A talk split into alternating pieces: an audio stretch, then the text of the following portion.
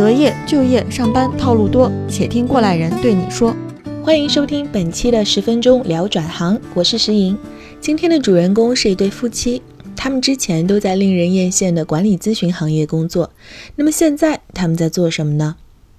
呃，我们的那个工作室叫缩影占星造物所。缩影呢，就是 microcosmos 的意思，它也是在说我们每个人身上就好像你的那个写有的那个密码子，它是跟那个宇宙给你设计的那个东西是相对应的。然后在你身上，它就是一个缩影。然后呢，我我们都是被占星带到一个对自己以及对这个世界更好的理解的这样的层面，所以我们这个名字是脱不开占星。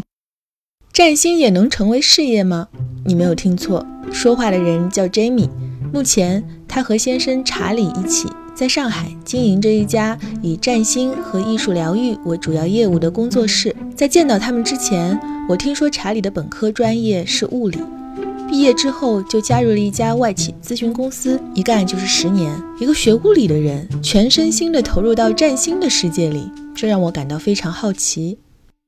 那我学的物理的一些东西，反而是能够帮助我更加深入的理解就是占星的东西。呃，现代的天文学它本身是从占星学当中分解出来的，是从开普勒那个时候分解出来的。以前的很多科学家、天文学家、物理学家本身就是占星师，就是天文学只研究天文，我不去研究天文和呃人事天和人的关系，我把它切割开来，就是从就是从开普勒他们那帮人开始的。查理告诉我，他在几年前第一次接触到严肃的占星学之后，立即产生了浓厚的兴趣，就开始一步一步的通过自己看书、查资料、上课等方法，系统的学习占星。Jamie 主要是借助塔罗牌、艺术疗愈等方式，帮助别人获得心灵的成长。那其实占星就是一个特别好的工具，让你能够更加清楚自己适合什么，不适合什么。很多在我们这个年龄阶段的，就是三十上下，我们可能都会有一些需要去解惑的东西，然后我们会去寻求各各种各样的手段。那占星就是其中一个手段。之前在咨询公司工作，虽然非常辛苦。但是他们的工作内容和流程以及目标都非常的清晰。现在做自由职业了，没有人告诉他们每天应该做什么、怎么做，他们必须靠自己一边摸索一边试错。比如说，你有一天就创业的时候，嗯，没有人来来给你做这样的。规矩了，再没有人告诉你你周应该干什么，你呃你周二应该干什么，你这个月应该干什么，这个时候完全是需要你发挥自己的创造力去规定自己的生活了。这个转变，其实我认为是我们这一年以来在面临的一个最大的一个考验。呃，我们每天都在问自己说，呃，我这个礼拜应该干些什么事儿？到底有时候会发现啊，我这个礼拜要干好多好多事儿啊，自己就特别开心。有时候就周一醒来，完全不知道。这一周、这个月，我到底应该干什么事情？在这种情况下，是其实就经常是很恐慌的。这个时候，依然要看你内心是不是是够强大，就是说，你能不能告诉自己说，哪怕我这个礼拜没有人来，呃，请我做咨询啊，等等等，我依然可以很自发的去做些事情。其实就是说自己给自己。找到工作和生活的节奏和规律，是是让自己变得更强大的一个必要的途径。当你开始发挥自己的。创造造力的时候，自然会吸引到很多事来找你，吸引到很多人来寻求你的合作。我会相信，就慢慢的、慢慢的，我又会回到以前那种工作的状态，就是我就每周一醒来，呃，我清楚知道我周一周二一直到周五、周六，我都会有些什么事情。但是我会知道这里面的每一件事情都是我想干的，而不是像以前在在工作的阶段，我可能会发现周一周二要干的事。不错，我挺想干的，但从周三到周五全都是一些破事儿啊！我不完全不想干了。就是你开始变得越来越有自主的选择的权利啊！你会发现，你所有选择下来的事情全都是你想做的时候，这个时候你特别爽。在聊天时，我能清楚地感受到他们对占星和解惑事业的热情。那么，他们现在是如何看待过去十年的职场经历的呢？因为我。就本身是在外企的，在这样的一家企业里面，呃，你需要时刻保持你 professional 的的这样的素养，无论你是和就内部同事的沟通，还是和客户的沟通等等。嗯，需要去知道商业的规则、职场的规则那是怎么样的，不能耍，比如说你耍自己的，就是说就小性子啊，呃，得我怎么爽才全听我的呀？这种对我的自己的一些一一些约束性的东西，是现在以及就未来都可以帮助我更好的去和人打交道的。其次就是还有一些工作上你其他运用到的一些文件呀、文档。哪怕是一个客户管理的一些资料，让客户去填写的东西，他看完以后，就有些客户其实他也是本身他的，呃，自己的这个水平也很好的那些客户，他就会看到你设计的这些东西也非常的，呃，专业，那他就会对你产生信任感。呃，就有客户也是这样对我说的，说，哎，你过去的工作应该是很好的吧？因为感觉你在那个就是这种商务啊，然后各方面的，好像就是蛮专业的。对，这个就是给人家留下一些蛮好的印象。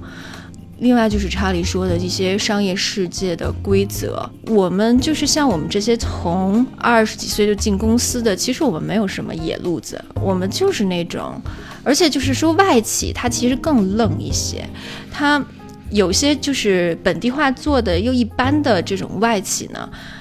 呃，他也他来了中国，他也只跟外企客户做生意，然后大家都是这种合同关系，呃，就非常都是停留在这种呃个人的这种职业化的交流上，呃，没有什么个人关系建立的这种也很多。